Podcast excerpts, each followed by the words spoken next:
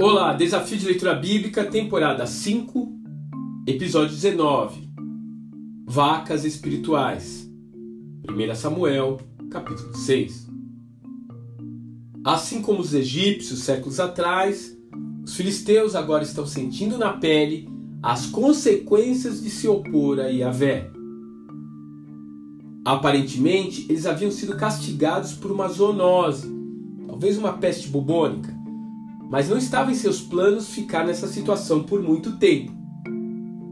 Logo, eles fazem um paralelo do que estão vivendo com aquela experiência ocorrida no Êxodo.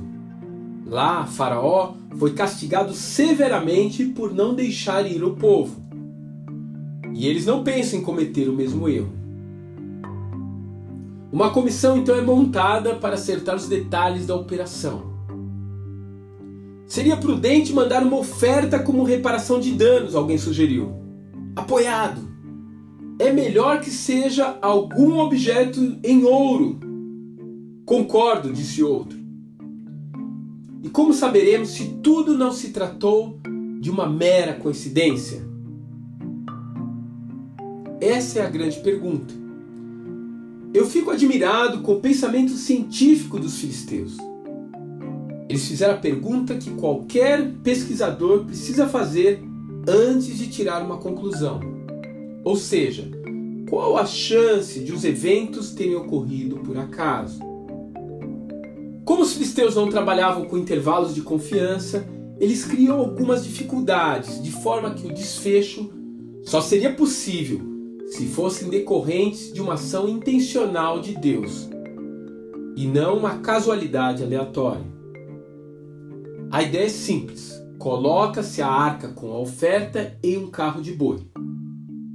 O carro será puxado por duas vacas que estão amamentando as suas crias e nunca usaram uma canga.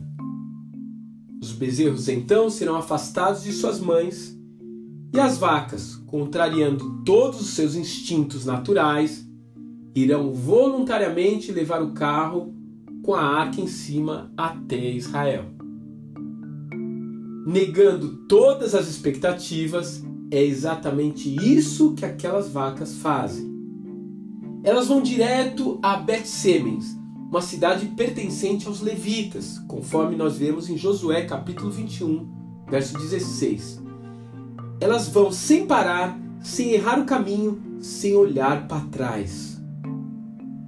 Elas vão sem parar, sem errar o caminho e sem olhar para trás andando e mugindo, elas seguem até uma grande pedra no meio do campo, o lugar perfeito para ali serem sacrificadas. As duas vacas são as grandes personagens do capítulo.